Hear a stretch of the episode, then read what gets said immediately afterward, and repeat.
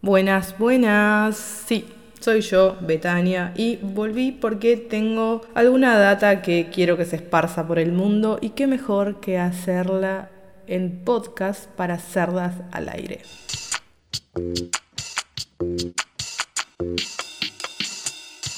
El femiscopio. Hoy les quiero hablar sobre el temita de las paternidades, pero más allá de paternidades, escapándonos un poco de la efeméride, quiero hablar de eh, cómo ha ido evolucionando o no el rol de los varones en esta sociedad comparado con eh, cómo ha ido cambiando en estos últimos tiempos el rol de las mujeres en esta sociedad.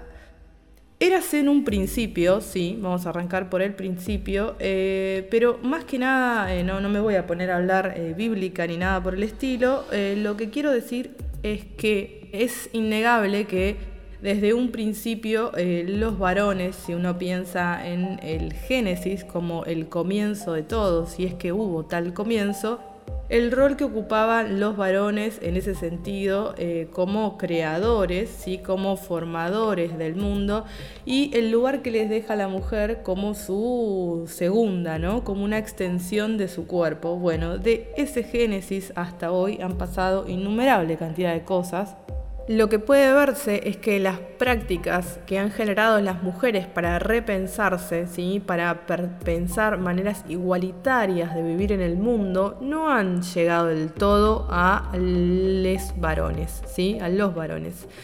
Eh, en realidad, las mujeres hemos avanzado tantísimo en este último tiempo en pensar casi absolutamente cualquier esfera de nuestra vida, la personal, la doméstica, la de pareja, la de trabajo, la política, etcétera, etcétera. Sin embargo, los varones han quedado un poquito ahí como adormecidos, ¿no? Todavía ofrece cierta resistencia esto de repensarse, ¿no? ¿Cuál es su rol en esta sociedad que va cambiando un montón? Y bueno, es así, funciona así. Nadie quien ha tenido todo el poder durante tanta cantidad de tiempo quiere perderlo así nomás. Pero hoy con esto les invito a pensar que eso es posible y que hay un camino que está yendo hacia ahí.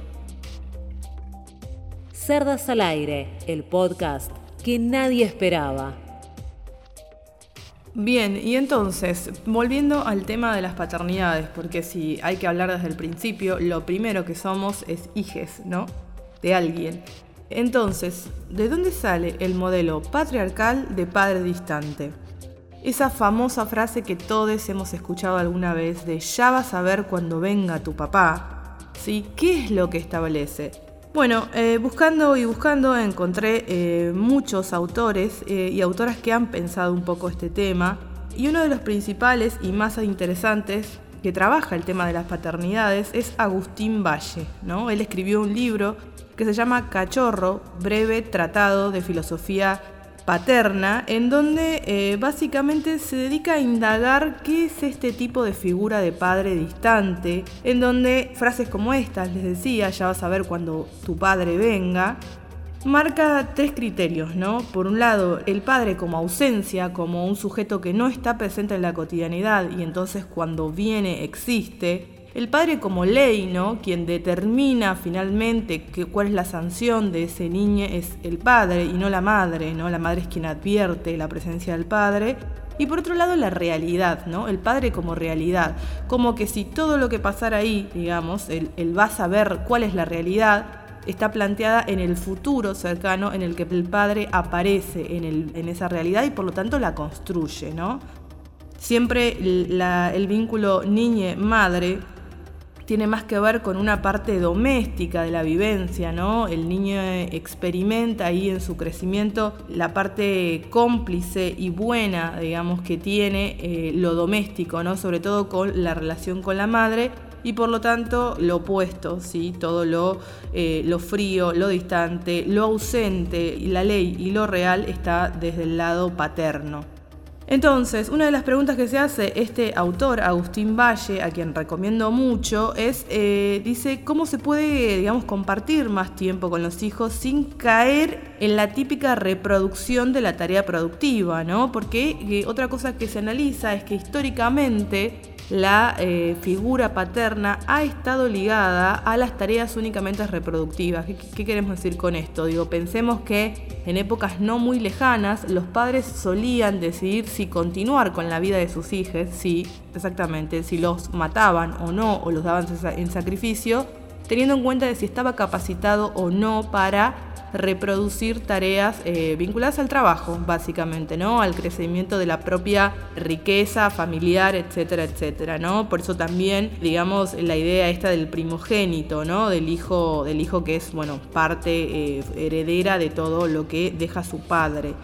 Entonces, bueno, justamente, ¿no? ¿Cómo hacer para, una de las preguntas que se hace este autor, eh, este, este, investigador, periodista y que dicta también cursos y talleres para repensar un poco el tema de las subjetividades masculinas, cómo intentar construir tiempo genuino con sus hijos eh, sin caer en las tareas de, bueno, recién cuando el sujeto, este niño, sale al mundo del trabajo, probablemente más cercano a la adolescencia y a la adultez, recién ahí comienza a construir un vínculo, ¿no? Como si el tiempo anterior hubiera estado en stand-by o casi muerto. Y dice que hay todo por hacer, hay todo por inventar. De hecho, por ejemplo, dice que es tan nuevo esto de la cercanía que tiene, digamos, cuando se genera el, el, padre afectivo, ¿no? Este rol de padre que quizás de a poquito empezamos a ver en las nuevas sociedades. Piensen la edad que tiene la sociedad desde que, eh, digamos, la humanidad, desde que los hombres son padres, deciden ser padres, hasta hoy, cuando recién empezamos a hablar de dónde se construye el afecto, ¿no? Como si fuera algo que, bueno, nada, que vendría a, habría que pensarlo, ¿no? Y que no saldría más como ese gesto a partir de la decisión de ser padres. Eh, habla, por ejemplo, de las nuevas paternidades que han creado representaciones que son, eh, digamos, prácticas interesantes, que llaman la atención, pero que no todavía no se han instalado, ¿sí? como representaciones comunes. Digo, lo que vemos de las nuevas paternidades sigue siendo una nota de color en cualquier diario, en cualquier revista, en cualquier informe televisivo. Padres, por ejemplo, que quieren procrear, digamos, o sea, padres que sí desean construir una familia y que no por ahí se someten a la decisión más, digamos, que deciden eh, tener hijos, ¿no? Digo, y no están bajo eh, el, por ahí el velo de la decisión de la mujer, sino que realmente quieren construir una paternidad.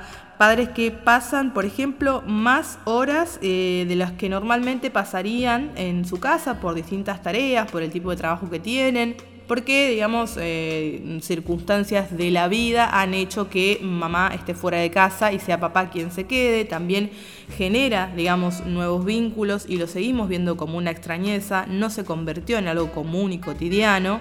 Eh, paternidades trans, ni hablar, ¿no? O de, digamos, identidades trans que deciden eh, paternar y a partir de ahí, bueno, cómo eso también impacta en el tipo de vínculo afectivo que se genera con ese niño y familias homoparentales, ¿no? entre otras posibilidades. Recomiendo mucho este libro, Cachorro, breve tratado de filosofía paterna, porque bueno, eh, este autor también, Agustín Valle, tiene una maestría o un seminario en realidad de subjetividades mediáticas y educación en Flaxo, que también para quienes se dedican al estudio del tema les podría interesar. Cerdas al aire podcasteando en Spotify. Decía entonces, como para ir cerrando e ir con la última recomendación en este femiscopio inesperado, es las bases del poder, digamos, lo más interesante es acá en, cuando pensamos las paternidades, tienen que desaparecer bases del poder estructural. Si Pensemos que toda nuestra sociedad está pensada desde la perspectiva de lo paternalista, ¿no? Toda la estructura de poder nuestra está pensada en, en esa sociedad a partir de la figura del padre. ¿no? ¿Qué pasaría si empezamos a tener padres distintos? ¿Podríamos tener presidentes distintos? ¿No? Digo, como la lógica esa de presidente padre y el resto para abajo, digamos, todos hijes, ¿no? Entonces eh, es interesante pensarlo desde un lugar también eh, estructural dentro de la sociedad. Cambiar el padre malo, distante y castrador por un padre presente, que contenga, que brinde juegos, que invite a descubrir el mundo, que brinde abrazos, etcétera, etcétera, etcétera. Por último, es interesante destacar que las primeras que se han interesado en estos temas claramente hemos sido las mujeres porque por supuesto, también somos hijas de y hemos sufrido, por supuesto, las paternidades estas complejas, distantes, ausentes, frías, ¿sí? que normalmente vivimos, ¿no? en las que crecemos. Hay un estudio de la IADEP, que es el Instituto de Desarrollo y de Políticas Públicas, donde dice que 9 de cada 10 mujeres son las que se ocupan exclusivamente del cuidado de sus hijos, por lo tanto, obviamente que esto no es algo natural, bien, pensemos por ejemplo en la idea de que cuando una mujer posterior a la gestación y tiene su hijo y todo lo demás, eh, tiene un periodo de licencia de 3 meses frente a un varón que tiene un periodo de licencia aproximadamente de 3 días, ¿sí? O sea, brevísimo ese periodo de licencia comparado con esto de las mujeres, ¿no? Ahí ya empieza a determinar un camino en donde el hijo va a percibir, digamos, un contacto, por supuesto, mucho más estrecho con lo materno que con lo paterno, ¿no?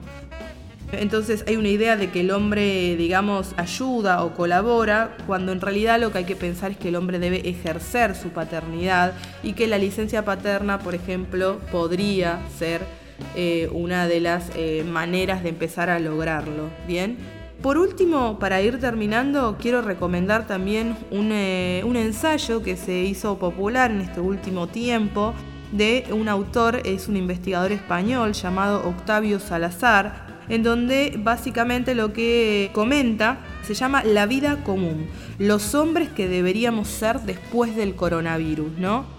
Eh, habla justamente de qué dimensión es la que se puso en jaque con esta cosa de la pandemia, ¿no? Que la dimensión económica, digamos, perdió lugar, piensen que estuvimos muchísimo tiempo encerrados en casa, entonces la dimensión de cuidado, y no solo la de cuidado de nuestros hijos, sino también de la de cuidado de nuestros adultos mayores, y todas las dimensiones de cuidado que históricamente han sido eh, más ligadas a la vida del hogar femenina, ¿no? al rol que ocupa la mujer en, sus hogares, ha recaído también sobre los hombres eh, y esto ha generado un planteo muy profundo, ¿no?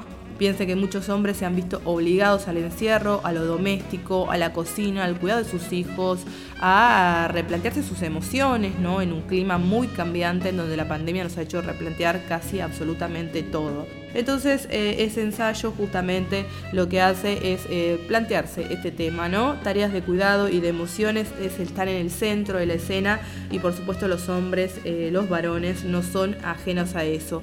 Y como en sí también me parece algo que hay que destacar, el capitalismo como sistema en el que vivimos, por un lado, prioriza las tareas productivas por, eh, por encima de las tareas de cuidado, como si eh, no necesitara el sistema propiamente de sujetos y sujetas que después se tengan que necesariamente acomodar ese sistema productivo, ¿no? O sea, eh, las tareas, si bien de cuidado no son productivas, también son trabajo. Y eso creo que es una de las cosas más interesantes que ha venido a echar luz esta pandemia. Entonces, pasarlo de un lugar, eh, recomienda este autor Octavio Salazar, les decía, como un poco pasarlo desde ese lugar más humanizado a un lugar de cuidado integral, ¿sí? A un lugar en donde eh, el sujeto no solo debe estar bien para trabajar, sino que debe estar bien como sujeto para poder vivir en sociedad, básicamente, ¿no? Piensen en las eh, cosas que pasan en los sistemas extractivistas que terminan arruinando eh, recursos naturales para poder solamente extraer, saquear y nada más. Eso también es una mirada eh, probablemente en donde no hay una idea de cuidado integral, no hay una idea de humanización en la práctica bueno, de ese tipo de tareas de extractivistas y demás, etcétera, que muy, en general llevadas a cabo por, por industrias como la de la minera, y en donde el patriarcado, aunque no creamos, también está presente, porque el patriarcado nos atraviesa a absolutamente todos en todas las instancias de nuestra vida. Con esto básicamente me despido, quería que hablemos un poco del tema de paternidades, me parece que es un tema interesantísimo y seguramente vamos a tener más ediciones eh, sobre, así, ediciones express, ediciones eh, inesperadas de Femiscopios, hablando sobre cositas que quedan ahí dando vuelta eh, por fuera del aire. ¿En dónde más? En Cerdas al aire. Nos vemos pronto.